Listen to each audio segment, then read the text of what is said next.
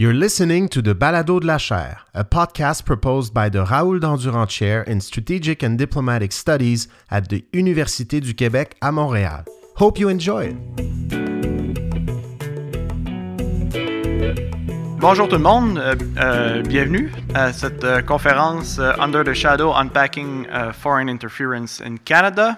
Euh, une présentation, de, une présentation, une invitation faite par l'Observatoire des euh, conflits multidimensionnels de la chaire Raoul Dandurand. Donc, bienvenue à notre conférence. Je vais me présenter rapidement, mais ce ne sera pas moi le, le, présentateur principal, je vais vous faire patienter encore un petit peu. Donc, je me présente, Simon Hogg, je suis professeur ici à l'UQAM au département de sciences politiques.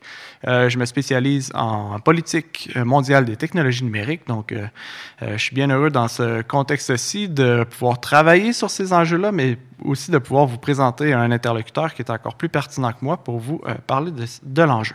Donc, l'enjeu de quoi il s'agit, c'est la question de l'ingérence chinoise au Canada, comme le titre le, suggère. Hein. juste pour revenir euh, euh, rapidement sur l'actualité de la dernière année. Donc, euh, une, année passe assez vite et elle était assez faste sur les enjeux d'ingérence chinoise au Canada. Vous vous souviendrez peut-être des révélations concernant l'existence de centres de police euh, chinois qui avait euh, à Toronto, mais aussi euh, partout au Canada. Il y a eu des allégations aussi de campagne de désinformation et d'intimidation à l'endroit de candidats aux élections. en fait, candidats au sein de partis fédéraux pour se présenter aux élections et ensuite des campagnes aussi similaires de désinformation et d'intimidation à l'endroit de candidats durant les périodes électorales. Euh, vous vous souviendrez aussi peut-être des euh, allégations concernant des, euh, des, influences à travers le financement de la Fondation Trudeau, financement chinois de la Fondation Trudeau. Donc, tout cette, cette, effervescence, ces événements ont mené à une très forte pression dans l'espace public et qui ont forcé essentiellement le gouvernement Trudeau a euh, nommé un rapporteur spécial au mois de mars dernier, 2023, donc ça fait pas si longtemps que ça, en la personne de, euh, de David Johnston pour qu'elle aille faire une enquête et nous présenter un premier rapport sur l'état de l'ingérence euh, étrangère, ici, non pas uniquement chinoise, mais étrangère au Canada. M. Johnston a remis son rapport au mois de mai et devant les nombreuses critiques, a décidé de donner cette démission au mois de juin. Le gouvernement Trudeau, depuis, a euh, euh, annoncé la création d'une euh, commission d'enquête pour laquelle il a, nommé à la présidence la juge Marie-Josée Hogg, sans lien de, parenté, ici, qui devrait livrer son premier rapport d'étape, elle, en février 2024. Donc, dans une période d'à peu près un an, on a eu un enjeu qui a occupé l'espace public médiatique canadien qui a occupé une grande partie, un grand espace de notre espace public canadien. Euh, mais qui euh, est donc, malgré la congestion de l'actualité internationale, on a tendance à oublier avec tout ce qui se passe, une, année faste de façon générale, on, se retrouve face à un enjeu qui est très réel et qui est, euh, peut avoir des conséquences sur la démocratie canadienne euh, très importantes. Donc, c'est un phénomène qui va amener plusieurs questions et je voudrais juste vous en nommer quelques-unes avant de vous présenter notre invité, de, vous, de lui donner la parole. Donc, qu'est-ce que c'est hein, que l'ingérence étrangère, qu'est-ce que c'est que l'ingérence canadienne, comment se produit-elle, c'est quoi l'ampleur du phénomène? Une grande partie est secrète et inaccessible. Donc, avec euh, euh, notre invité ici, on va essayer de jeter un peu de lumière sur, euh, sur cet événement-là. Qui est victime de l'ingérence étrangère? Comment, quand se passe-t-elle? C'est quoi la périodisation? De, cette ingérence-là? Quelles en sont les conséquences? Est-ce que c'est un événement marginal ou, euh, est-ce que c'est plutôt un, événement ou des pratiques dont il faut s'inquiéter pour notre démocratie ici au Canada? Et maintenant, ultimement, ben, la grande question qui, euh, qui reste toujours, c'est qu'allons-nous faire contre ces pratiques d'ingérence. Donc, euh, euh, c'est avec toutes ces questions en tête que je vous invite à écouter notre conférencier qui est ici à ma gauche, donc Benjamin Fung, titulaire d'une chaire de recherche du Canada en exploration euh, des données pour la cybersécurité et professeur titulaire à la School of Information Studies de l'Université McGill. il a obtenu un doctorat en informatique de l'Université Simon Fraser en 2007 Euh, collaborant étroitement avec la Défense nationale, les forces de l'ordre et les secteurs des transports et de la santé, il a publié plus de 150 articles soumis à un comité de lecture, donc je voudrais féliciter pour ça, qui couvrent les domaines de l'exploration des données, l'apprentissage automatique, la protection de la vie privée et la cybersécurité, avec plus de 14 000 citations. Euh, Monsieur Fang est ingénieur diplômé en génie logiciel et euh, donc il va nous présenter euh, la conférence Under the Shadow, Unpacking Foreign Interference in Canada. alors, je vais lui passer la parole. Benjamin, welcome. Thank you. Thank you very much. So today I'm going to talk about uh, Under the Shadow Unpacking the Foreign Interference from China, basically from China. Yeah, so you can see that I'm uh, mainly in AI and cybersecurity. That's my main research area. So I'm a computer guy uh, working in the information studies school. And then on the other hand, I'm, I'm also an activist. So I, I serve as an advisor for Alliance Canada Hong Kong and I'm also a co-spokesperson for Action Free Hong Kong in Montreal. Okay, so today we are going to talk about three topics. We will talk, talk about uh, uh, foreign interference in academics, in the democratic process in Canada, and the diasporas in Canada. I mean the Chinese and the Hong Kong diaspora in Canada. I will keep using the term CCP, is referring to the Chinese Communist Party.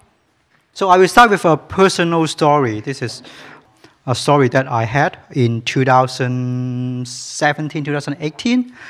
As a, as a professor, we are eligible to spend one year sabbatical leave, right, in anywhere we want after working in the university for six years. So I, I chose to stay in Hong Kong for one year for my sabbatical. At the end of my sabbatical leave, I was invited by a friend to give a talk in a 5G company in China. Let's call it Company H. Uh, I don't want to explicitly mention the name in order to avoid legal issues. Okay, so Company H. I gave a talk in that Company H in Hong in Hong Kong, and then um, uh, at the end of the of, of the talk, the director of the Company H came to me and say, "Why don't you stay for another year to work for our company, and we will hire you as an AI consultant. We will, we want you to join the AI team." And then at that time, I know this is not a job, this is not uh, just a presentation, this is more like a job interview. I didn't recognize it until I finished the, the presentations. And then um, the offer, of course, is very attractive, right? High salary, uh, housing allowance, whatever I ask, they can, they can offer. But the most attractive part is not the money, it's the development environment. It's R&D environment in that company, right? So from that's what the director told me. From whatever idea I have, right? Whatever idea I have to a real life products, six months. That's the target. Six months from idea to real life product that can be sold in the cloud market that was amazing for a Canadian professor. You know, we need one year to get the research grants, and then if we are lucky, we will get a good PhD students. Two years later, three years later, you may get something meaningful, right? So they will they spend six months to convert idea to, to, to products. And not only this, the director told me, hey, Ben, whatever idea you have, let's say for your idea, you may have three possible ways to solve that problem, right? Three solutions to, to solve that problem. We will allocate three R&D team to solve that problem for you. So if you have three solutions, we will have implement all three solutions and see which one is the best. We will put the best one on the market. Okay, again, this is a dream for Canadian professor. So as an AI professor, that's usually the first question we ask. Okay, you, we, we may have billion, uh, um, like a very fancy ideas, but where do we get the data from? Right? AI, we need data. So the response was, don't have to worry about that. We have the phone, we have the network. So whatever idea you have, we will get the data for you. That statement, that response really scared me. I, I, this is not how I use in work in, in, in Canada. I collaborate with different companies in Canada. In Canada, in order to get some information, let's say from a company, we have to sign a high stack of legal document in order to get a small piece of information, right, in Canada. This is not the case in, in there. But to be fair, when they take, talk about data, they're talking about the data in China. So that make me, I, I just reject the job offer. I told them I want to go back to McGill and be a professor, continue my uh, professor life in here. After I came back to, to Canada, I, uh, the Canadian branch of that company H approached me again, offered me three times of my salary as a professor, three times of my salary, and then offer research grants to my team, willing to buy off my time from university. And I, I just out of curiosity, I asked, okay, you offer three times of salary, what do I need to do? They just say you just have to reply to our emails. That's the only request they want, reply emails. That's too good to be, to be true. So again, I reject them.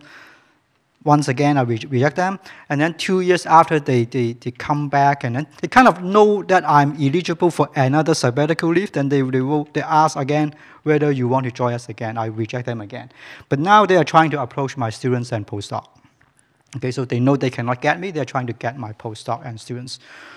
Fortunately, none of my students or postdoc have joined that company yet. You know, so far they, my students consult me before they join companies. So I told them the potential consequence that a negative impact on their career if they join that company. So that's how I convince my students not to join that companies. Okay, so that's my personal story, and um, that strategy is a very typical strategy used, typical strategy used by CCP. It's called I call I call this feed, trap, and kill which means that they use financial benefits or whatever benefits to attract the target. In that case, that is a professor. And then say trap. Trap, what does trap means? Trap means once a professor, once we get large research grant, what do we do? We, we hire students, right? We hire PhD students, master students. Our PhD students typically take four to five years to complete.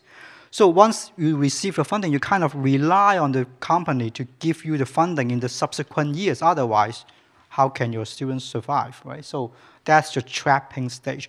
Killing, I don't mean really killing the professor, but forcing the professor to do something that is not, that is against his own will. For example, I have a title in Canada Research Chair in cybersecurity, right? So if that company that company may want just just want me to say something positive up, about their 5G network, right? So that will make a difference in the media. That's part of what they may want, or the IP right, or some other information. So um, I would like to also talk about uh, other ways how typically a Chinese company may approach a professor, especially in engineering and computer science. That's their main target area. So other way to approach a professor is to approach a professor and then ask them to apply for research grants together, right? Uh, let's say apply for NSERC, for NSERC grants together. That door has been, I would say, have been taken care by the Research Security Center. Now the Canadian government has set up a new Research Security Center at the federal level, and then um, they will look into the potential collaboration and potential risk of collaborating with foreign state uh, company. Another way to collaborate with a professor is to through a research contract. A company may approach a university professor and then say, "Let's have a give you a research contract directly, without going through the research, uh, without without going to the funding funding agencies." So for now, again, this has been taken care of by the research security director. I think many professors in can in Canada, they have just started to create this position in the last one one year. Okay, they are still working on this. So this research security director is supposed to look into every collaboration with foreign state companies. Another, the third way is just like what I've just mentioned. They may hire a professor as a consultant that is directly putting money into the pocket of the professor. Another way, this is new. I just learned it a couple weeks to, to last week. I don't know whether you heard about that. Um, a company in Alberta, a Chinese company, is investing investing 4.5 million dollars to a not-for-profit organizations opened by a professor in Alberta. Okay, so uh, so it means that professor first opened a non-profit organizations outside of the university, and then the Chinese company invest money to that not-for-profit companies or profit companies. That is the new way that I have just know uh, two weeks ago, one week ago. Another way to approach a professor is through the Thousand Talent Plan. You may have heard about this. I have been approached by university or companies to join this Thousand Talent Plan three times, twice in 2020, 2012, 2013. And the last time was just a couple of weeks ago. okay, so they have keep changing their name because they have a rep, bad reputations on the thousand talent plan. So they know people are looking into that name. So they keep changing the name into Global Excellent Fundings. Uh, they have many different different names, but they are the same program. Okay. Uh, to get started, in order to join this program, professor will be, or foreign professor, not in China. Foreign professor, professor mean professor outside of China will be offered 1 million Chinese dollar to get started. And then that is equivalent to around $300,000 in Canadian dollars, okay, um, to, to get started. And then on top of it, each, each year, the professor, the foreign professor, will get a salary that is kind of equivalent to what they get from their local country, let's say in Canada, right? So they may get a certain amount that is similar to the Canadian professor uh, salary. However, the professor, let's say in Canada, they don't have to go back to China for full time. In the Thousand Talent Plan, they actually prefer the professor to stay in Canada or to stay in the, in the, in the United States. The professor only have to go back to China maybe once a year, two to three months in the summertime. That's the expectation for the Thousand Talent Plan. They want the professor to stay in their home country because they don't actually need you to teach their, their students. What they really want is that you use your Canadian resources to do your research and then pass the IP rights back to them. That's the intention. So if you look into the, the, the number of patents, right, this is the red one, is the number of patents in China since 2000, year 2000 it's keep growing. And then this is the, the time that the Thousand Talent Plan has been introduced. So there's a positive, strong correlation between the Thousand Talent Plan and the number of patents that they get in China. Of course, that is not the only factor, right? But this is one of the factors influencing the number of patents they have. Another way to uh, to go into the Canadian academics is through the CSC, okay, China Scholarship Council uh, scholarships, okay, CSC scholarship. So every year around 40 students or scholar coming from China to Canada. They are excellent students. They are the top students from China. And most importantly, they are free. So for, from many Canadian professors, they love these students very much because they are high quality and free. You don't have to pay anything. I mean, Canadian professors do not have to pay anything the CSC will pay for all the living costs, all the, all the costs, okay, including the air tickets. But many professors in Canada do not understand that before these students leave China, they need to sign, they need to sign, I don't know how to phrase it, but it's kind of like a loyalty agreement to the CCP, right, to the CCP, yes. So the, the loyalty agreement is same thing like uh, they have to respect the law in China, even though they are in Canada. They have to listen to the instructions or suggestions from the Chinese government. If they do not do that, their family may need to pay back the, the, the money. Right? So they are, it's not only the students have to sign the agreement, their family member have to sign the agreement. So it's like holding their family as hostage. That's a risk, right? Because that can be used to force the students to do something that is against their own will. That's the first part I want to talk about is the potential infiltrations in Canada. The second part I want to talk about is disinformation. Okay, that's the disinformation about disinformation in our in our democratic process in in in in, uh, in Canada. So when we talk about disinformation from China, I would say they, are, they have the Chinese government has two target groups, right? One group of target audience is the Canadian, local Canadian. So they will, the objective is very different. The objective is to weaken the trust to our democratic process, and they will try to initiate conflicts between different groups, okay? Just initiating conflicts. And the tactics for doing this is to create content farm, fake journalists. Sometimes you will find some journalists that do not exist and then um, they will also use bots to use bots to boost the post. When I say bots, there are two types of bots. It can be human bots, it can be AI bots. Uh, human bots, there are specific job title for those human bots. Those are called five cents. I don't know whether you have heard about that. Five cents, right? Five cents meaning that for every, every post they make, they, they receive five cents Chinese dollar, five cents from, from the government. Okay, so that's why the job title is called five cents. And now they are trying to um, grow the community of foreign five cents. I don't know. This is the latest news from the Australian uh, organizations. They are trying to. The Chinese government is trying to um, encourage more foreigner, more people from Australia, from, from Canada, from US to, to support the propaganda uh, um, uh, campaign from China. Those are called the foreign five cents. Of course, they do not receive just five cents, they receive much more. And the tactic in here is to, we hope, they hope to boost the post and then hope that there are two to three influencers from YouTube or whatever YouTube, from whatever channel they have to share the post. And at, if that's the case, then the, the, the, the post will uh, go uh, uh, uh, viral. The social media they talk about is Facebook, TikTok, Twitter, IG, not the Chinese social media. It's more the local Canadian social media.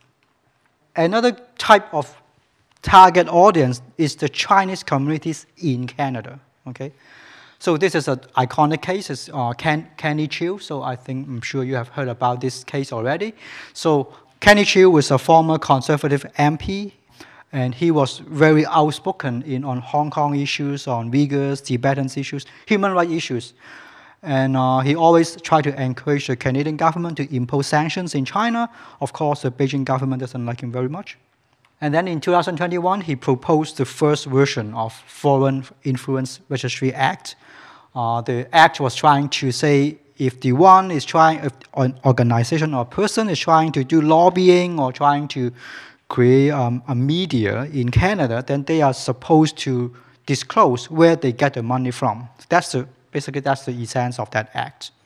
So this is a potential way to expose relationship between the agents in Canada and their ties to their home countries. After, uh, and then in 2021, he tried to run an election, and then a, lots of disinformation was spread um, about, about him. One of the news articles was in the Today Commercial News is a newspaper in Canada. You can find this new newspaper in every corner in Chinatown, in every city in, in, in, in, in Canada. Okay? So what does this news say? Uh, it says that uh, spread the news uh, because if this act, if the Foreign Registry Act is passed, then it will have a profound negative impact on the Chinese community and it, it is uh, uh, suppressing the freedom of speech in the Chinese community, which is not true. Which is not true.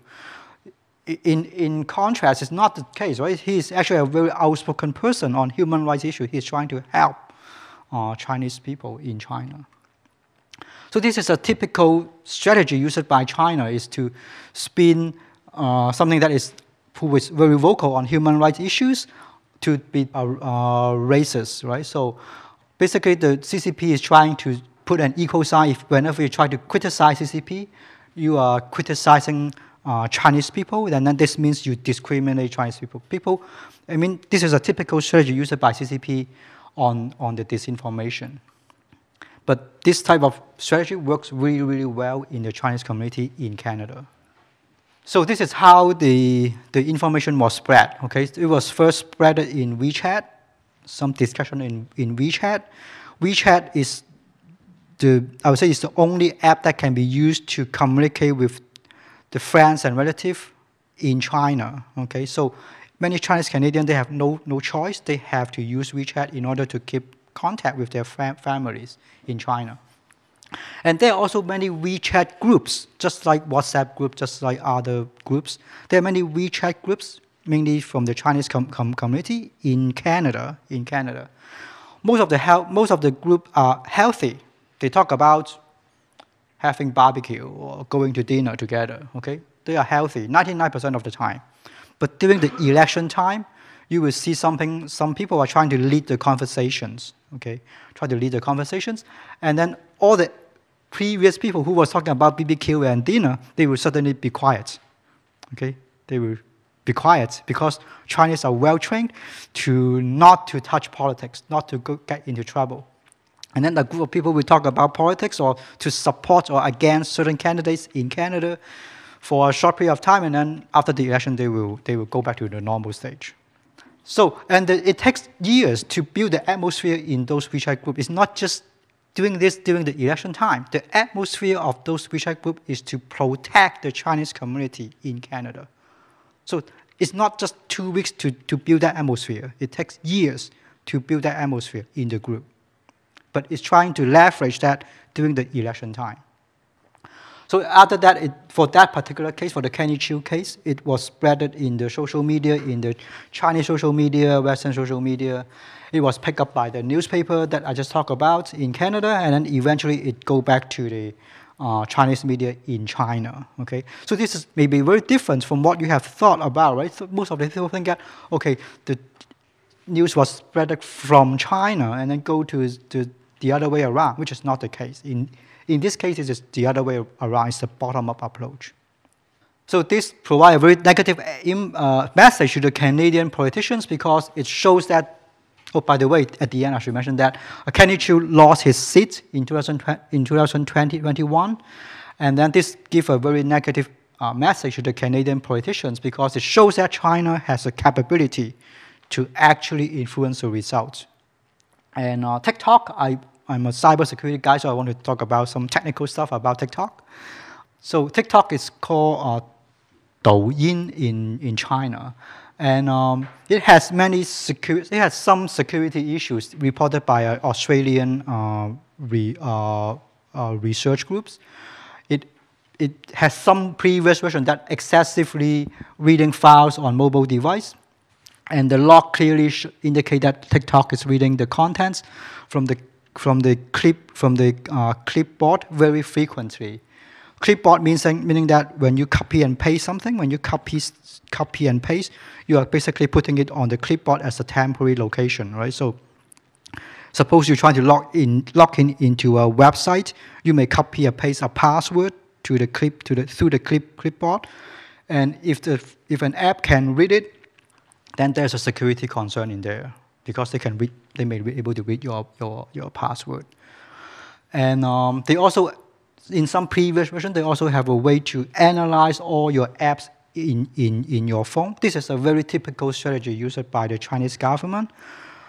In, inside China, they use this way to analyze what type of person or what is the ethnicity of that person is in China.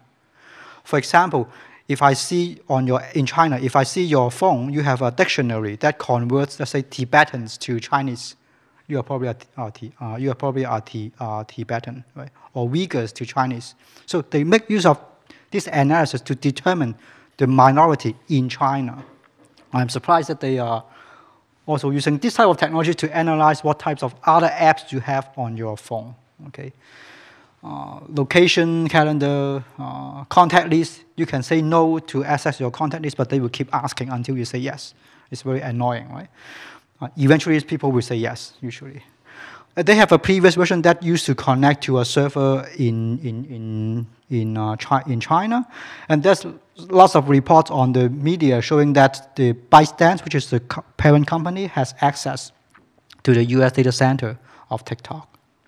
Okay, that's the second part of my um, of my talk on disinformation and uh, okay. So the third part of my talk is about the uh, threats in the diaspora uh, community in Canada.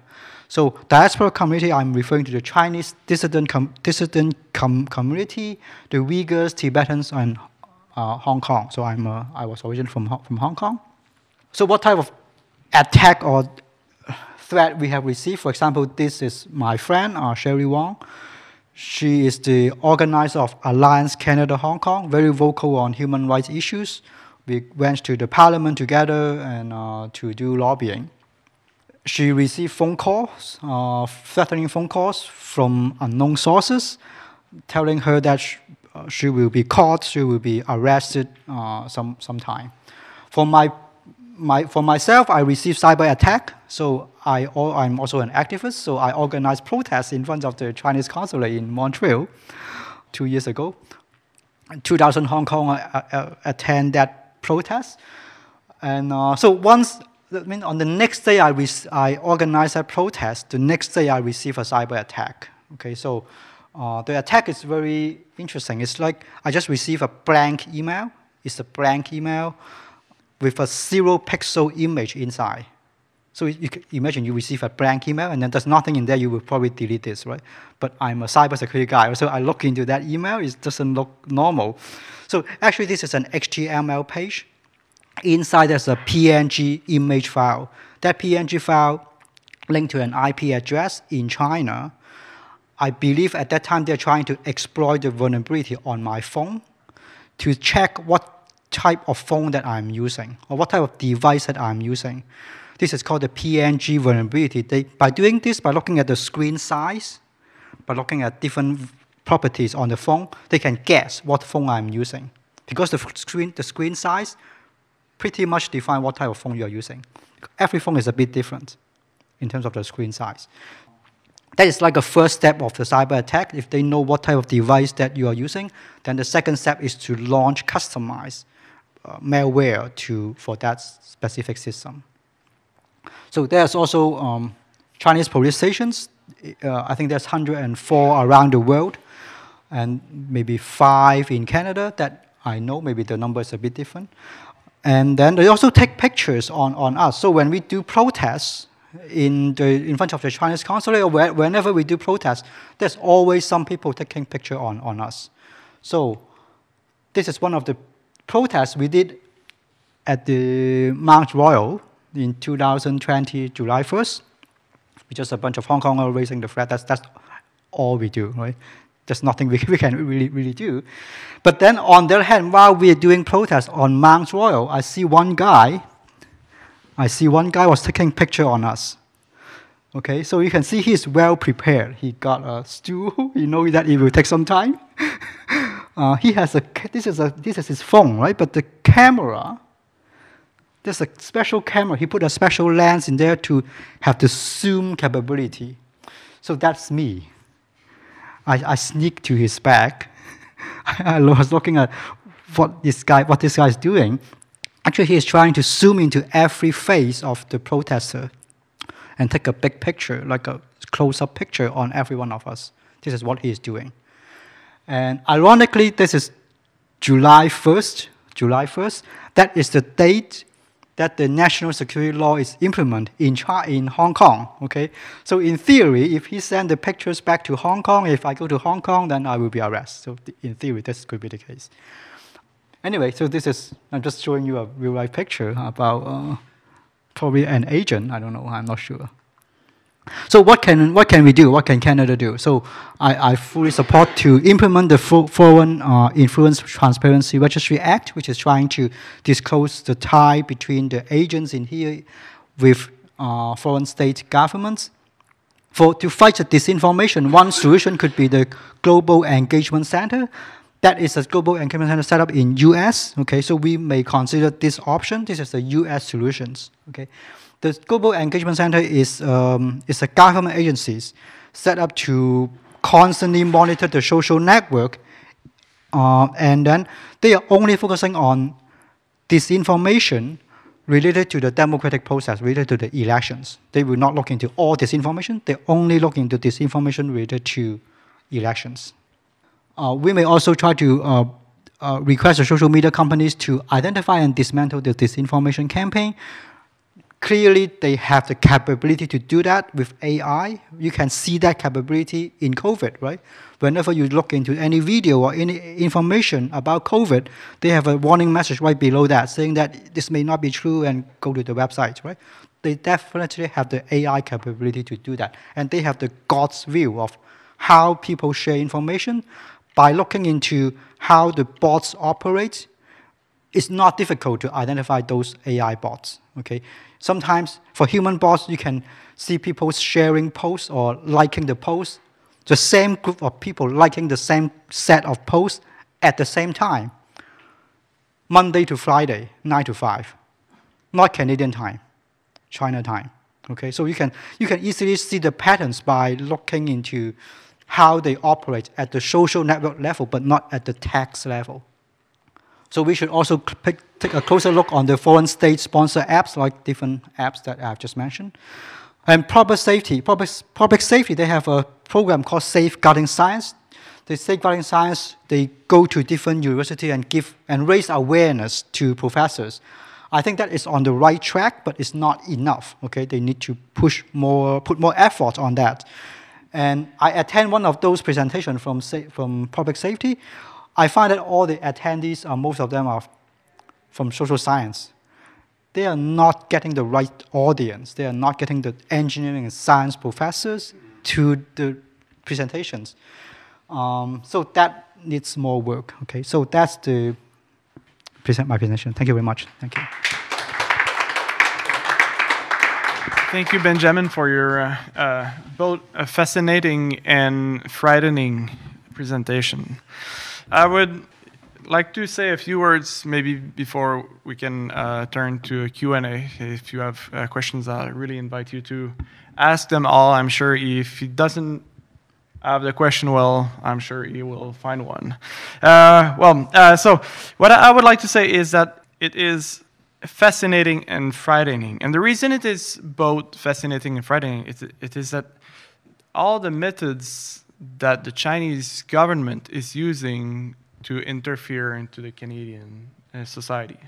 Uh, we, in the public uh, sphere, we very often hear about disinformation, uh, but disinformation is one way of interference.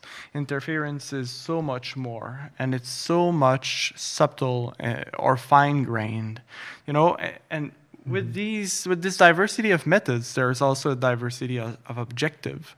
So it's very attractive to focus on the democratic dimension of disinformation and the fear that we that disinformation can destabilize our democracy because we we hold that value and that institution so dear that we don't want to lose it. But there's mm-hmm. also other ways, and it's, it's, interesting how you presented, for example, the way that the Chinese government is trying to to um, to trap and kill university professors.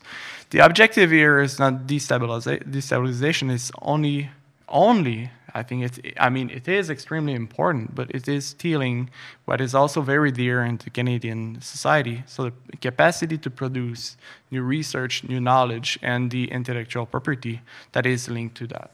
So the Chinese government is using all these multiple fine-grained ways to try to capture this mm-hmm. in a way that makes me uh, think of the de- debt trap diplomacy. So Chinese government is using this against other countries, and at some point it looks like they're also using this very efficient method against university professors. Mm-hmm. So that was um, that was maybe the reason why I'm so frightened is that I'm a university also professor, but I'm sure my research are less interesting than maybe AI may be for them.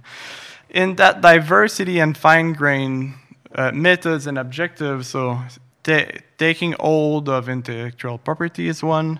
Uh, there's also uh, destabilizing the Canadian society, and uh, you, you, presented how, uh, how again diverse and uh, I not, I don't know if we can say efficient. At some point, they are efficient, but mm-hmm. all these methods that they are using to to try to um, to weaken our democracy, and it's also from a uh, non-diasporic member of the Canadian society. It's easy to to look at this as a very distant mm. practice. It happens on social media but when you look at this from the perspective of diaspora member, well, you realize that actually it is something that is very close to those members. Mm. And it's very, it, also interesting how you, you presented that it's not always top down, you know, that big machine trying to take control over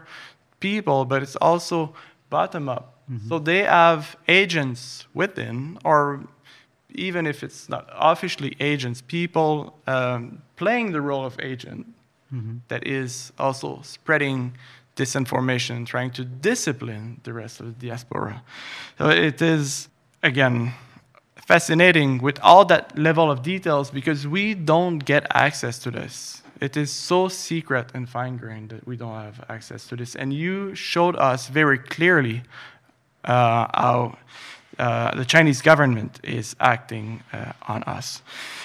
So before we turn to, the, I turn the, the microphone to you for Q and A. I'd like to ask you one question that is linked to the uh, to the news feed, actually. Mm-hmm. So maybe some of you have uh, have uh, seen yesterday uh, in the news that there is um, a dissident, a Hong Kong political activist Uh, named Alice Chow, decided to uh, not respect the bail that she was offered by the uh, given by the Hong Kong police. So, uh, to make a long sh uh, story short, Alice Chow is a political activist from Hong Kong. Uh, she left Hong Kong to study in Canada a few years ago, and she was before she left, she was arrested by the Hong Kong police and then released on bail and authorized to leave to Canada. But the, she had to go back to Hong Kong to report that she still existed or uh, just to present herself before being allowed to, in, practice, in theory, going back to Canada to continue her studies. But she decided not to go back to China. Uh, so, in practice, what this makes is that she is a fleeing dissident, a political activist from Hong Kong fleeing to Canada and I was thinking about this in the context also of the interference and, and in the context of, of the difficult relations that Canada has with China. Are we seeing the continuation of an, uh, an escalation with, I'm thinking with the, uh, uh, the Meng Wanzhou, uh, the Huawei executive that was arrested then that led to the response by the Chinese government uh, uh, with the arrest of two uh, Michaels. And are we seeing the, the, the, repetition of this kind of escalation? Should we fear that the Chinese government will increase or, uh, its interference in Canada or could retaliate in a new way? Okay, so for the Agnes, Agnes Chow's case, I think it is planned by China. It's the I think say they intentionally release uh, uh, Agnes Chow because they want to show some friendly, gest- friendly gest- gesture to the Western society. I don't know whether you pay attention in the last couple of weeks after Xi Jinping visit China, uh, visit U.S. meeting with uh, uh, Biden. They have basically Xi Jinping has softened his woofy uh, diplomacies uh, policy. So uh, it's trying to have better relationship with Australia, trying to buy the lobster from Australia again, so trying to, to, to solve that, to attack, to, to tackle that problem. And I think this may be one of the gestures they are trying to show in Hong Kong, trying to release a, a dissident. But in long term, I would say the long term strategy would, would not be changed. China, the long term strategy is to be a leader in, in, in, in the world uh, I would say China CCP always have two phases. So whatever they need at that period of time, they will show you that phase that you want to see for a temporary of, of, of for a temporary period of time. Uh, it happened many times already in the history. For example, in 1989, there was a Tiananmen Square massacre. Right after that, the international community have uh, sanctions on the on the Chinese government. But just a couple of years later, then the U.S. government is visiting China in 2000, I think in 1997, something like this. And then in 2004 or 2000, early year 2000, China is already entering WTO, right? So they always have two phases, and the Western world always fall into this type of trap and let China to grow again. I would suggest, yeah, it's, yeah, this is the situation I, I interpret in here. Je vais vous inviter à vous joindre à moi pour remercier euh, Benjamin Fung de cette euh, très intéressante euh, présentation. Thank you. Thank you for listening to the Balado de la Chaire. Stay tuned to our activities and publications by visiting our social media Facebook, Twitter, Instagram, or LinkedIn. You can also visit our website at www.dandurand.uqam.ca. On this site, you can also subscribe to our newsletter. Finally, if you like this podcast, please let us know on your favorite listening platform. As usual, a five star rating is greatly appreciated. See you soon.